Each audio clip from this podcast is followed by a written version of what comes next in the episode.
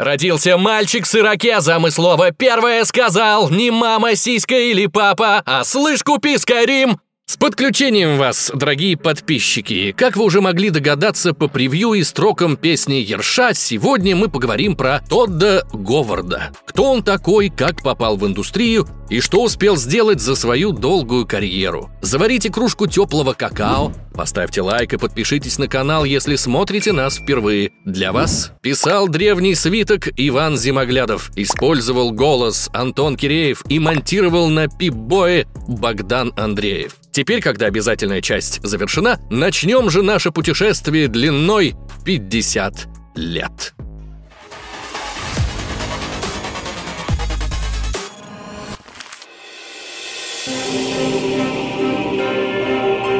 Тот Эндрю Говард родился в 1971 году в городе Лоуэр Макунги, что в штате Пенсильвания, и практически сразу определился с тем, чем хочет заниматься по жизни. Постоянно зависая со старшим братом в аркадных залах, тот проникся искренней любовью к видеоиграм, а с появлением в школе класса информатики узнал, что в игры не только играют, их еще и разрабатывают. «Слышь, купи ПК!» — сказал юный геймдизайнер родителям. Само собой для учебы, и сколько бы те не сопротивлялись, в семье Говардов появился Apple II. К 12 годам тот создал свою первую игру и столкнулся с малоприятной критикой. Пока приятели с района мечтали стать космонавтами или бейсболистами премьер-лиги, тот хотел делать игры, в которые будут играть все. «Иди в шахматный клуб, придурок!» — посмеивались над ним сверстники. «Ну и кто смеется теперь?» теперь», — отвечает тот, продав миллион копий Oblivion за первую неделю, но не будем забегать вперед. Шли годы, юный геймдизайнер практиковался в программировании, играл в культовые тайтлы жанра RPG, спортивные симуляторы и, да, состоял в шахматном клубе. Закончив школу в 89-м, будущий продавец Скайрима поступил в колледж Уильяма и Мэри Уильямсбурге, где основной специальностью выбрал бизнес, дополнительно взяв курс по computer science. На первый взгляд, странный выбор для человека, желающего делать игры. Но, по словам Тодда, это был простейший путь к получению высшего образования. Уточню, что под простейшим путем подразумевается не то, что Тодд тупой и не потянул бы учебу в более именитом месте. Уильямсбургский колледж был ближайшим заведением с IT-предметами. Да, это все еще соседний штат, но всего 5 часов на авто, и вот ты в кругу семьи, а тот – семейный человек, и для него это важно. Таким образом, можно было проводить праздники и каникулы дома, а не в общежитии. Само собой, Говард не забывал об играх, регулярно проникая в компьютерный класс, где стояли более производительные компы, позволяющие почувствовать себя космическим пилотом в Wing Commander или могучим героем в Ultima 7. Долго ли, коротко ли, наступило Рождество 93-го. На носу выпускной нужно подумать о поиске работы. Но Тоду не до этого. Он проводит все каникулы за игрой Уэйн Грецкий хоккей, которую ему подарила девушка. Все же, прервав задрот марафон, тот изучает обратную сторону коробки из-под игры, где видит знакомое слово «Бетезда». Это ж как раз на полпути между домом и колледжем. Короче говоря, 18 января Говард стучится в двери офиса Бетезды с просьбой взять его на работу. Стоит ли удивляться, что ему отказали? Студент точного отделения без опыта коммерческой работы, да и времена в студии были не лучшие. «Fuck you and see you tomorrow», — сказал тот, получил диплом и снова попытался наняться в студию. Удивительно, но снова отказ, ведь опыта у продавца Скайрима не прибавилось, а времена у Bethesda стали только хуже. Пришлось устраиваться в небольшую контору по разработке софта, где можно не только набраться опыта, но также попасть на выставку Consumer Electronics Show 1994, где уже в третий раз попытать удачу с Bethesda. И вот теперь звезды сошлись. Во-первых, The Elder Scrolls Arena начала приносить прибыль уменьшая вероятность закрытия Бетезды. Во-вторых, тот проявил выдающееся упорство, раз за разом пытаясь попасть в студию. В-третьих, стало понятно, что он не просто студент с улицы, ведь на выставку пускали лишь участников, прессу и потенциальных инвесторов.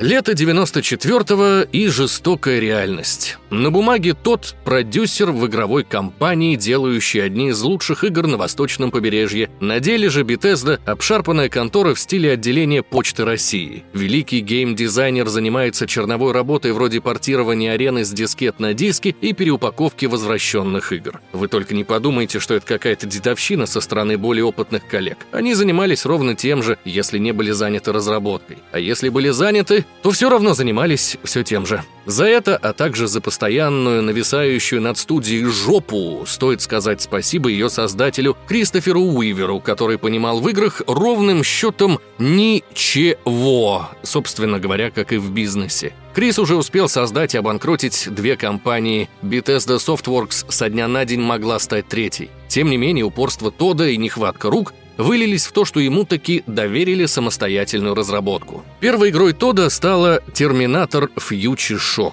Она же стала первой в мире игрой с полным управлением камерой при помощи мыши. Говард был и программистом, и дизайнером, писал звуки и упаковывал диски перед отправкой в магазины. Но нам Терминатор интересен тем, что здесь тот заложил основу для всех последующих игр Bethesda. Во времена, когда не было курсов геймдизайна, 3D только-только появлялось, и все делали по наитию, решение создавать уровни при помощи систематизированной библиотеки моделей было откровением. Это не только в разы ускоряло работу, но также экономило место на диске. Громкое имя франшизы, впечатляющее по тем временам графика и грамотное использование возможностей 3D-движка не остались без внимания как прессы, так и игроков. Руководство заметило успехи Тода, его поставили сразу на два проекта – Skynet и многострадальный Daggerfall, над которым практически в одиночку корпел Джулиан Джансон. Повторить успех не получилось. Если Future Shock в чем-то стал первым в мире, то на момент выхода Skynet уже существовали Quake и Duke Nukem 3D. С сиквелом свитков все было еще печальнее, но едва ли в этом повинен тот, пришедший на проект за полгода до релиза и занимавшийся дизайном, звуками и тестированием уже практически готовой игры.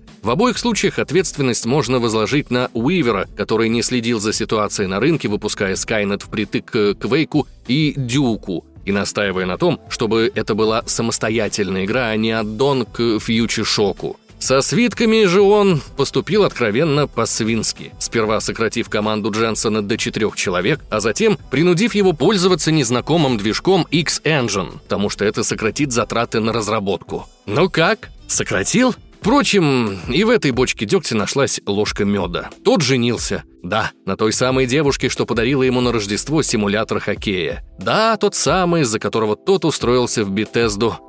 Передохнули? А теперь вернемся к нашему дегтю.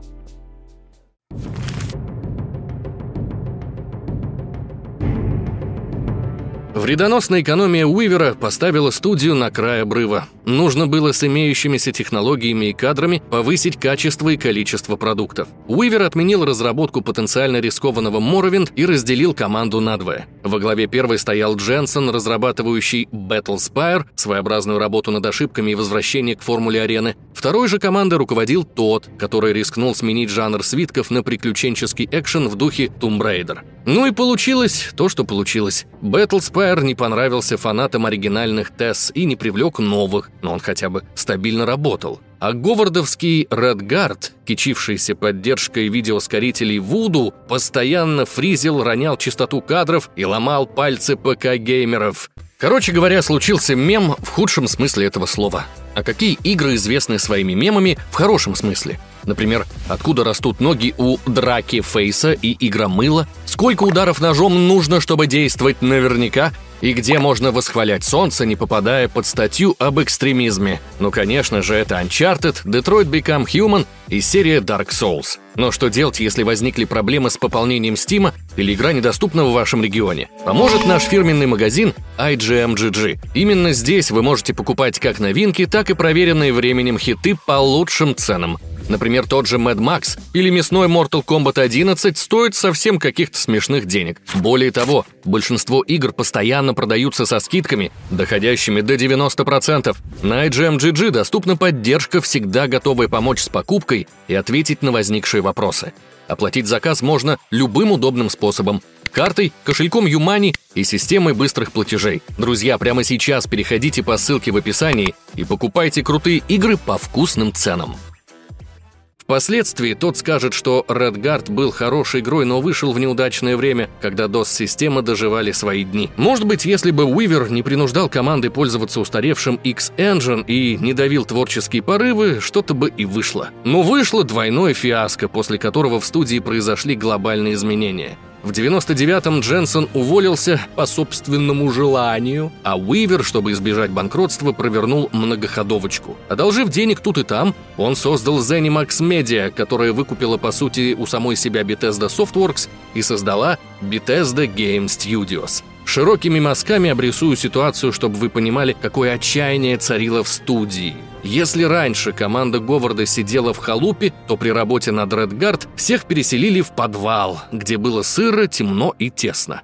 Вот вы сидите в подвале, вкалываете сверх всякой меры, чтобы вписаться в установленный срок и использовать те жалкие инструменты, что вручило руководство. А по итогу финансовый провал, и не сегодня, так завтра вас дружно погонят на улицу. Это настолько дно, что ниже только ад, где хотя бы тепло и сухо. Видя поникшие лица коллег, тот взял яйца в кулак и пошел к буквально только что сформированному руководству. Ворвался в кабинет и стал отчитывать больших дядей в костюмах. Спросил, сколько это может продолжаться и какие дальнейшие планы. Выйдя из ступора, большие дяди в костюмах задали лишь один вопрос. «Мальчик, ты кто?»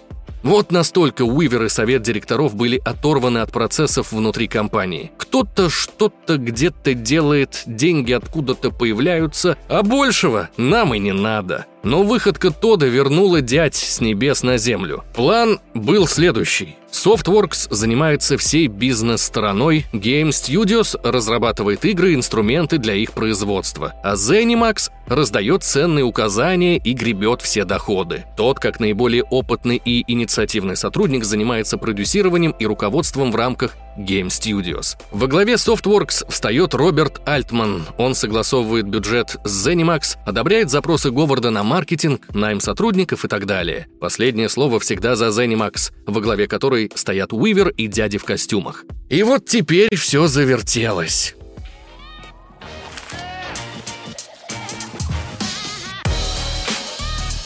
Game Studios все еще сидела в подвале, но теперь была уверенность в том, что никто из этого подвала не уйдет против своей воли, а тот будет рвать глотки за свою вторую семью. Если раньше его воспринимали как веселого кореша, то теперь он возвысился до бати начальника. Наконец-то появился бюджет, что позволило расширить штат до 30 человек, купить движок у Net Immerse и заняться разработкой замороженного Morrowind. Третья часть свитков должна была уйти от процедурной генерации, сделав упор в сторону Редгарда с вручную созданным открытым миром и свободой исследования.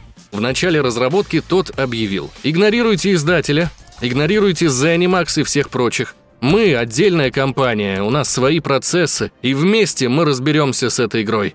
Пошла жара. Программисты привели движок к соответствию задачам и дополнили его construction set -ом, позволяющим level -дизайнерам работать в графическом редакторе. Сценаристы, художники, программисты и все-все-все безвылазно сидели плечом к плечу и делали игру мечты. Прознав о перспективной RPG, к Тодду обратились представители Microsoft по поводу версии на Xbox, к чему он отнесся скептически. И все же архитектура новой консоли была довольно схожа с ПК, а возможность расширить аудиторию явно не была лишней. Само собой, без проблем не обошлось. Как оказалось, реальная производительность консоли куда меньше, чем предоставленной майками DevKit. Пришлось изощряться, из-за чего дальность прорисовки ограничивалась витающим в воздухе пеплом, а при переходе между локациями происходил скрытый экраном загрузки загрузки ребут консоли, очищающей оперативную память.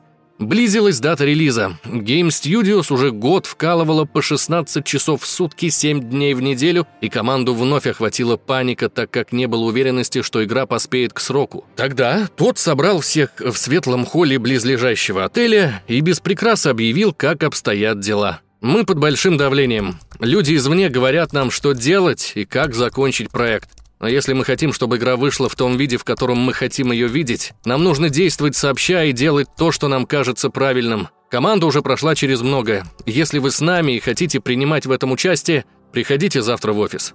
Спойлер, пришли все.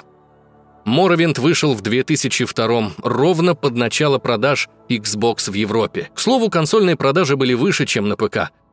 Сказать, что разработка была трудной, ничего не сказать. Но оно того стоило, не верите? Посмотрите видео Ивана Косолапова про феномен Моровинд. По сей день геймеры с теплом вспоминают третьи свитки, делают мемы и поддерживают игру модификациями, за что опять же стоит поблагодарить Говарда. Он твердо стоял на том, что нужно выпустить редактор Construction Set, чтобы игроки могли делать собственные дополнения. Тот думал, что это даст игре жизнь, и был абсолютно прав. Марк Нельсон, ответственный за второстепенные квесты в интервью Полигону, сказал, «У Тода есть дурное качество. Он почти всегда прав. Это приводит в ярость, но у него лучшие инстинкты в том, что касается вопросов геймдизайна среди знакомых мне смертных. Он просто знает, когда что-то работает, и ты со временем учишься доверять его мнению. Сначала придется привыкнуть. Вы с ним обязательно поругаетесь несколько раз. Но он удивительный человек. Подводя итоги, Говард доказал всем, что его видение имеет право на существование, стал негласным главой Game Studios и получил большую свободу действий. В результате подковерных игр Уивера выгнали из правления Zenimax, что хорошо как для Bethesda, так и для самого Уивера, вернувшегося к научным разработкам.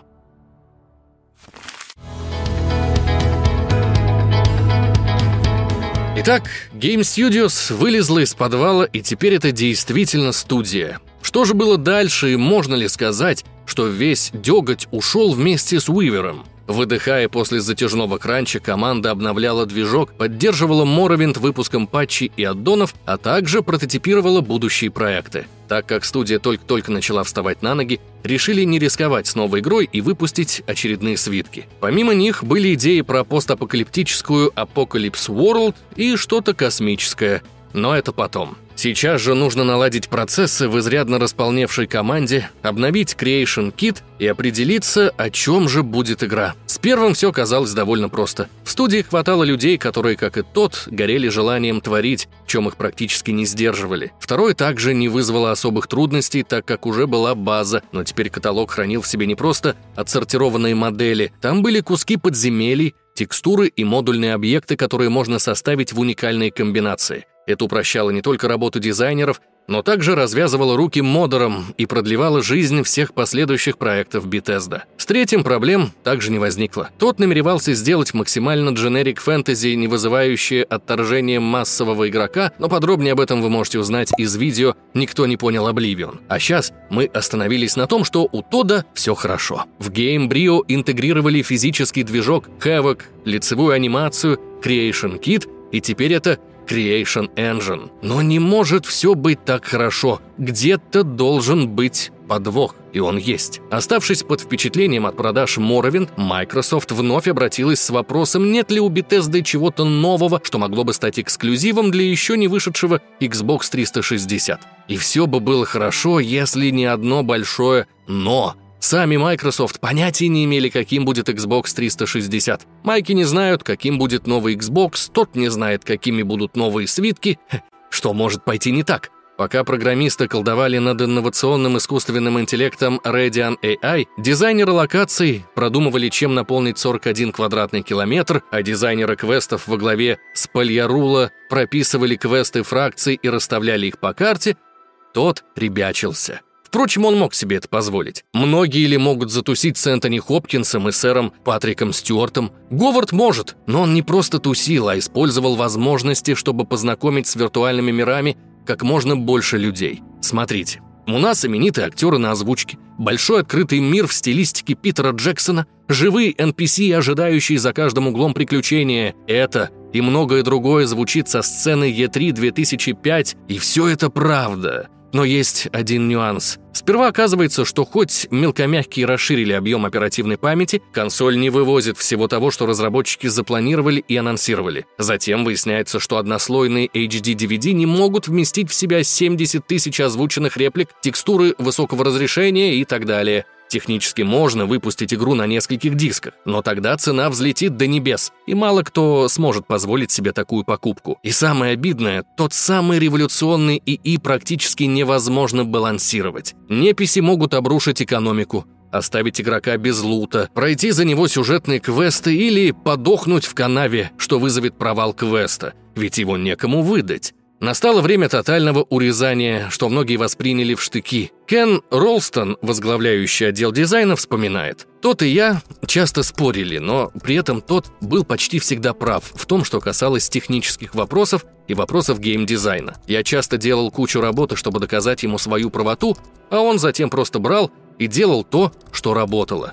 It Just Works стала укрепляться в стенах студии. Идея может быть сколь угодно потрясающей на бумаге, но если она сломает работу коллег или помешает выходу игры, то лучше от нее отказаться. Наступает 2006 Игра на полках магазинов, с которых ее сметают за считанные часы. Большой успех для Бетезды и лично Говарда. Вторая игра года подряд. Но какой ценой? Количество реплик сократили с 70 до 40 тысяч, а озвучку помимо именитых актеров делали всего 6 человек, что ускоряло процесс записи и позволяло сжать аудиодорожку до ограничений памяти диска. Также из игры вырезали почти все колизеи, кроме одного, сократили число сайт-квестов и городов. Да и сами города скрыли за загрузкой, то есть мир получался условно открытым. Обиднее всего, лично мне за Radian AI. Интеллект отупел до такой степени, что неписи справлялись с базовыми потребностями из разряда «поесть», «поспать», «посрать» и делали это согласно собственному расписанию. Но ожидать от них подходящих по контексту реплик или незаскриптованных действий не стоило.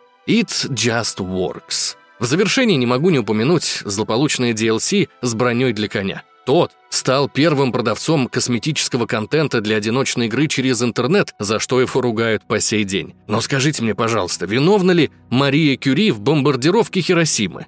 Тот тестировал способ установки модификации на консолях, так как варианта скачать файл с форума или установить с флешки в 2006 не существовало. Аддоны для Oblivion и Fallout 3 продавались на физических носителях, а значит, вам нужно было выйти на улицу, дойти до магазина, заплатить 20 бачей за диск и установить его на хард-консоли. Такой вот загружаемый контент. Так что спасибо Тоду за то, что он доказал возможность продажи загружаемого контента, и теперь мы можем установить его за пару кликов.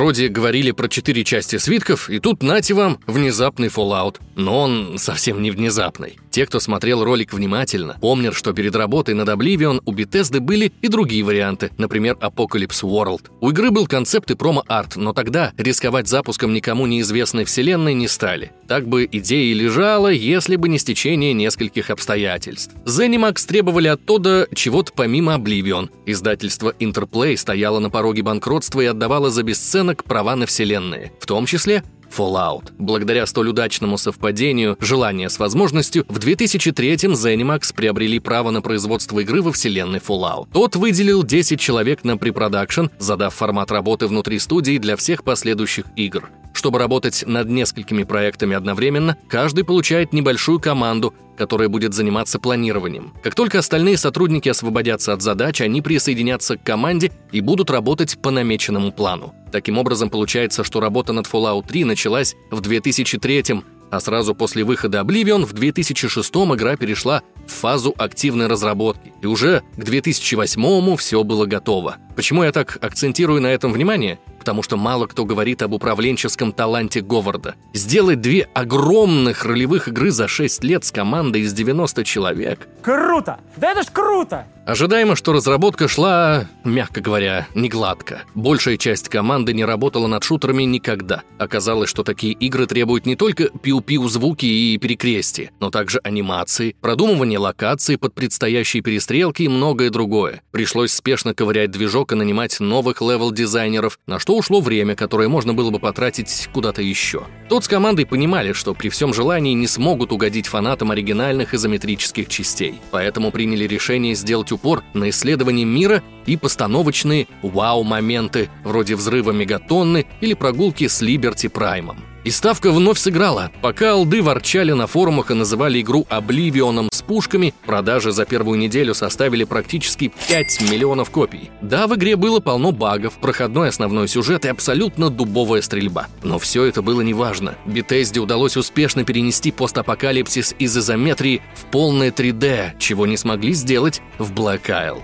Основной квест не пытался впечатлить игрока своей вариативностью или обилием прописанных диалогов. Он выступал экскурсоводом по самым запоминающимся локациям мира и давал то самое приключение, от которого Говард в детстве фанател в серии «Ультима». Третий успех подряд наконец-то поставил Zenimax на ноги. Более того, в период с 2008 по 2012 холдинг выкупил id Software, Machine Games, Tango Gameworks и Arcane. Еще и сдача осталась на полные права по вселенной Fallout, так как стало ясно, что одной игрой дело не ограничится. И было бы преувеличением заявить, что все это заслуга Тодда, так как над всеми играми работала команда из талантливых и творческих людей. Но за уже рассмотренные 14 лет можно заметить, что финансового успеха добивалась только команда Говарда, и голосом разума в команде был именно он, трезво оценивая сроки и технические возможности. Хотя и минусы во всем этом были. Находясь в подвале, можно было долбиться...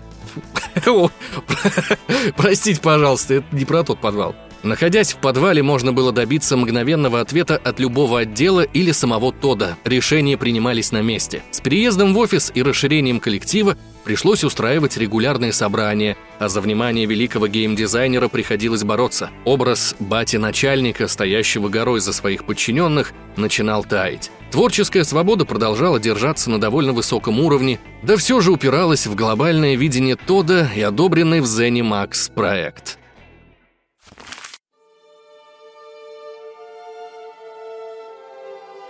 Декабрь 2010-го. На сцену церемонии награждения Spike Awards выходят монахи в капюшонах и тот. Коротко поблагодарив сообщество за поддержку, Говард показывает тизер новых свитков с датой выхода 11.11.11. В феврале на YouTube-канале Bethesda выходит трейлер Skyrim, в котором впервые в серии появляется дракон. Да, продающие фичи Скайрима стали гигантские огнедышащие ящеры, бороздящие небо над заснеженными просторами земель нордов. Но не одними лишь драконами выделяется пятая часть. Тот и его команда пошли еще дальше в сторону массового игрока. Из игры убрали все то, за что ругали Обливион с его поломанной прокачкой, которая делала не боевые билды практически неграбельными. Это могло понравиться заядлым задротам, высчитывающим коэффициенты предметов, эффекты от знаков зодиака и так далее. Но казуал от такого просто бросал игру, или того хуже, возвращал ее в магазин. В Скайриме же после выбора расы и прохождения пролога игроку давался выбор между камнями воина, мага и вора, что ускоряли прокачку соответствующих классов. А дальше иди куда вздумается. Делай, что хочешь делать. Меняй благословение камней на то, какое тебе больше нравится. Слишком сложно или слишком легко? Поменять уровень сложности можно в любой момент. Вот те компас с маркером задания, быстрое перемещение и прочие упрощающие жизнь фичи. И это было взвешенное решение, а не прихоть зазнавшегося Тода, не разбирающегося в жанре РПГ. Во время разработки внутри студии происходили жесточайшие баталии за и против оказуаливания. Марк Нельсон был одним из противников, но впоследствии сказал, «Я горжусь Моровин, но сейчас играть в него тяжело. Где мои квестовые маркеры? Я был одним из тех, кто был против них, против быстрого перемещения. Я говорил, мы должны делать классическую РПГ. Но тот был прав.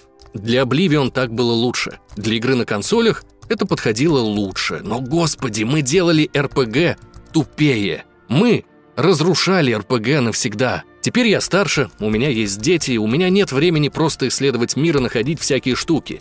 А красота Моровинд именно в этом, в возможности исследовать мир и находить всякие штуки. Теперь я благодарен за все удобства, предлагаемые современными играми. Столь дружелюбное отношение к новичкам позволило влиться в серию еще большему числу человек самых разных возрастов. От школьников до пенсионерки-стримерши Ширли Карри.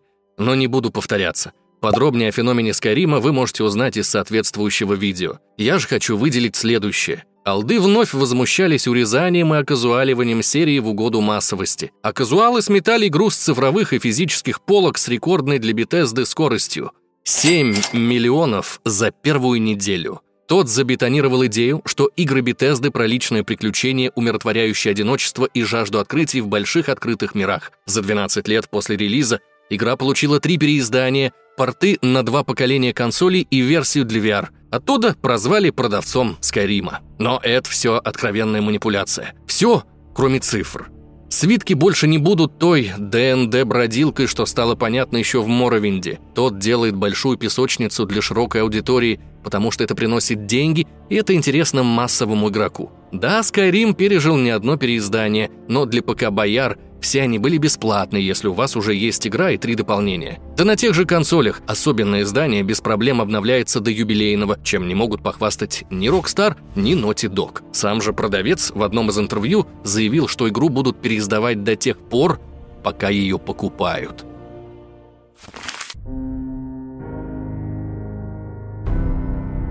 «2015 год. Е3, сцена Бетезды и тот снова рвет зрителей и прессу, начав с очередного первенства.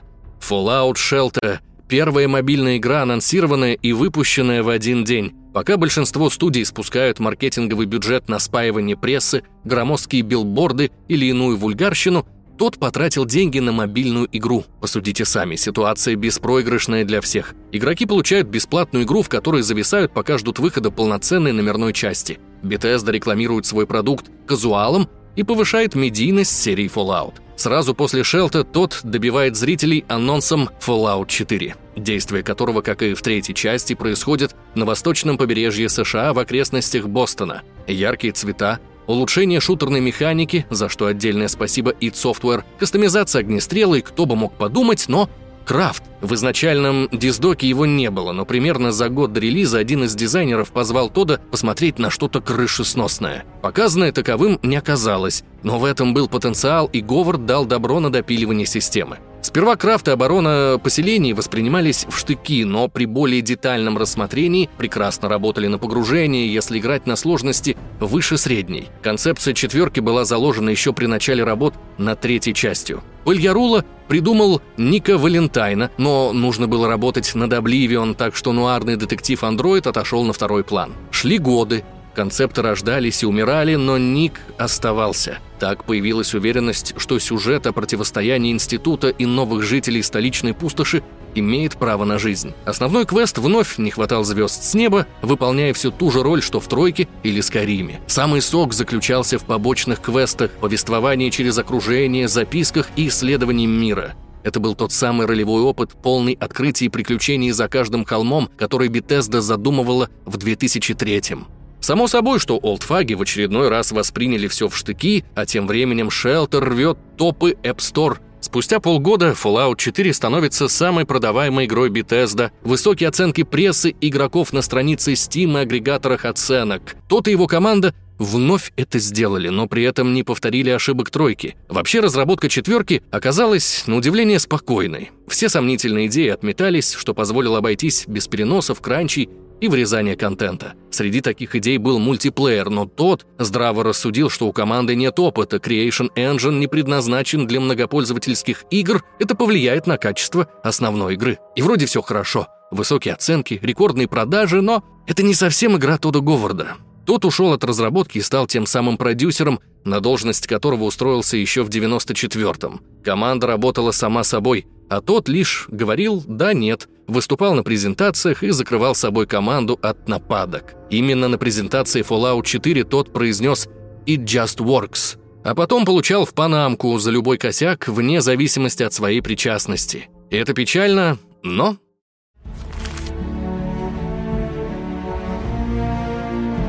Снова вернемся в 2003, когда тот стоял на распутье. Обливион, постапокалипсис или что-то космическое. Мы знаем, что тот выбрал Обливион, что Apocalypse World стал Fallout 3, но что же стало с третьим? Это мог бы быть Star но не получилось договориться с Universal. Могли бы быть Звездные войны, но Лукас уже работал с BioWare, и тогда проект стал медленно, но уверенно становиться самостоятельным. В 2013-м Bethesda зарегистрировала торговую марку Starfield, а в 2016-м объявила о начале разработки. И тот действительно горел этим проектом, ведь для него это была первая авторская игра, а не продолжение или переосмысление уже существующей серии. Говард с детства фанател от космоса. Его старший брат родился в день, когда Армстронг совершал огромный шаг для человечества, и это должна была быть не просто игра, а воплощение всех детских грез, когда есть и опыт, и средства. Наш рассказ подходит к концу, и вы уже должны были привыкнуть к тому, что постоянно что-то идет не так. Starfield не стал нарушать эту традицию, только на этот раз не так. Пошло практически все, но давайте разбираться по порядку. Рано или поздно каждый издатель пытается поспеть за трендами и повторить чужой успех, игнорируя специализацию подконтрольных студий и потенциальные риски как с финансовой, так и с репутационной стороны. Вот и Zenimax решили вписаться в зал дурной славы. Ненадолго отвлечемся от Starfield, чтобы лучше понять, что пошло не так. И начнем с Fallout 76. Ранее я уже перечислил несколько крупных покупок холдинга, но была среди них одна мелочь – Battle Cry.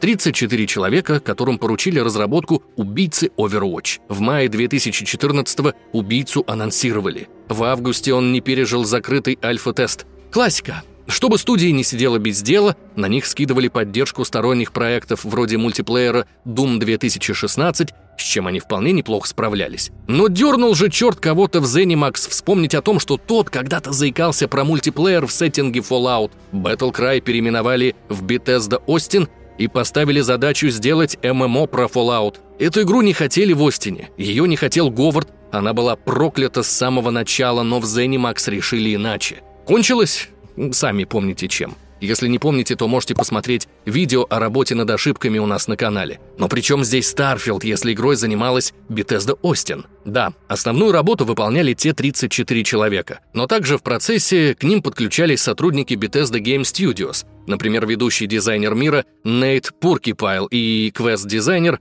Эмиль Паглиарула. Bethesda Softworks занималась рекламой, изданием и подбором поставщиков для содержимого коллекционного издания. А что делал тот? Тот анонсировал проект на презентации Bethesda в 2018 и номинально числился исполнительным продюсером – но по факту уже большую часть времени занимаясь препродакшеном Starfield. Наступает ноябрь 2018-го. Fallout 76 поступает в продажу и оглушительно проваливается. Чудо не произошло. Крошечная команда без выдающегося послужного списка не смогла и на кого же был направлен весь гнев общественности? На Пурки Пайла, который на самом-то деле вполне справился со своей задачей. И Тода, который изначально не хотел делать многопользовательский режим в сеттинге Fallout. Говарду приписали вину и за неправильные сумки в коллекционке, и за дешевую барматуху вместо рома, и, конечно, за саму игру. В результате следующие два года большая часть Game Studios чинила 76-й и делала для него контент. Пуркипайл выгорел и покинул Бетезду, отработав в ее стенах добрые 14 лет. Его место занял Паглиарула, который, несомненно, талантливый дизайнер, но последние 17 лет создавал второстепенные квесты, а не гигантские открытые миры. И только-только буря стала утихать, а оценки онлайн многострадального проекта ползли вверх, как в 2021-м ZeniMax выкупил Фил Спенсер. Вроде хорошая новость, но на самом деле нет. Starfield становится уже третьим проектом Говарда, который страдает из-за ограничений железа Xbox. 12 терафлопс Series X звучат впечатляюще. Но политика Спенсера подразумевает, что все игры должны быть оптимизированы под Series S.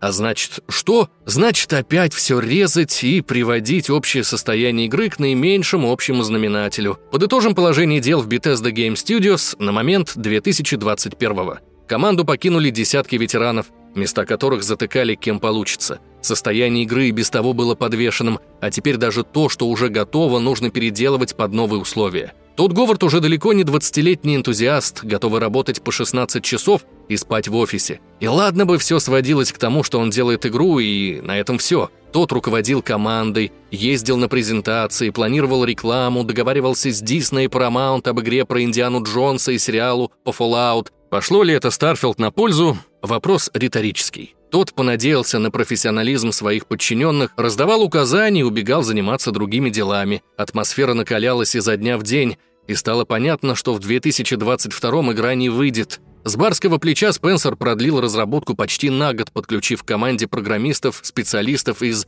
AMD. И это просто чудо, что игра вообще вышла. Еще большее чудо, что в ней было все, что тот озвучивал на презентациях. Это была самая технологичная и красивая игра Bethesda, но оценили ее далеко не все. Напомню, что в презентациях нам обещали приземленный NASA-панк, то есть научно-фантастический сеттинг, максимально приближенный к реальности, а значит громоздкие коптящие небо звездолеты, такие же громоздкие скафандры, отсутствие половых отношений с разумными пришельцами и так далее. Будет более тысячи планет, но многие из них необитаемы и не представляют никакого интереса. Будет 9 крупных поселений, прописанные напарники и квесты фракций с нелинейным прохождением. И все это было, но люди почему-то ждали от игры того, чем она не является. Mass Effect, Star Citizen, No Man's Sky с караванами, ролевым отыгрышем на уровне Нью-Вегаса и чтобы все работало на ультранастройках в 60 FPS на GTX 1650. Оказалось, что ничего этого в игре нет. И полилось говно по трубам. Не дай боже, кто-то смел сказать, что ему понравилась игра. В лучшем случае ему предлагали выйти в окно и больше никогда не играть в игры.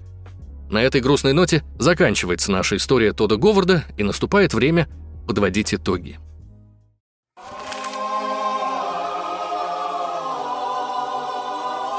Тот Говард крайне неоднозначная фигура, и нельзя уверенно назвать его плохим или хорошим. При работе над этим материалом я неоднократно пересматривал свое отношение к его персоне и в конце концов не пришел к ответу, который мог бы описать Тода одним словом. С уверенностью могу сказать лишь то, что тот сделал очень многое для индустрии и заслужил все те награды, которыми обладает. В отличие от обвинений, многие из которых летят в него незаслуженно. Тот прошел путь с самого дна до вершины AAA-индустрии, задал стандарты для игр в открытом мире и во многом был первым. Без него Bethesda рано или поздно загнулась в том самом подвале. Не было бы Fallout New Vegas, и неизвестно, что было бы с Obsidian. Сотни модеров и блогеров остались без контента, благодаря которому набрали аудиторию. Миллион игроков остались бы без Morrowind, Oblivion, трехмерных Fallout, Skyrim и связанных с ними личных историй. Я искренне хочу извиниться перед Тодом за то, что слепо верил настоящим игровым журналистам, и повторял за ними, не утруждаясь в перепроверке фактов.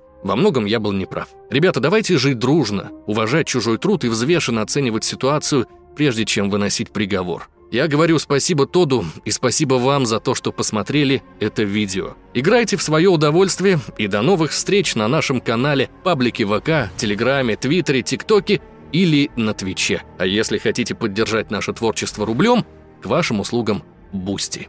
На этом все и до новых встреч на IGM.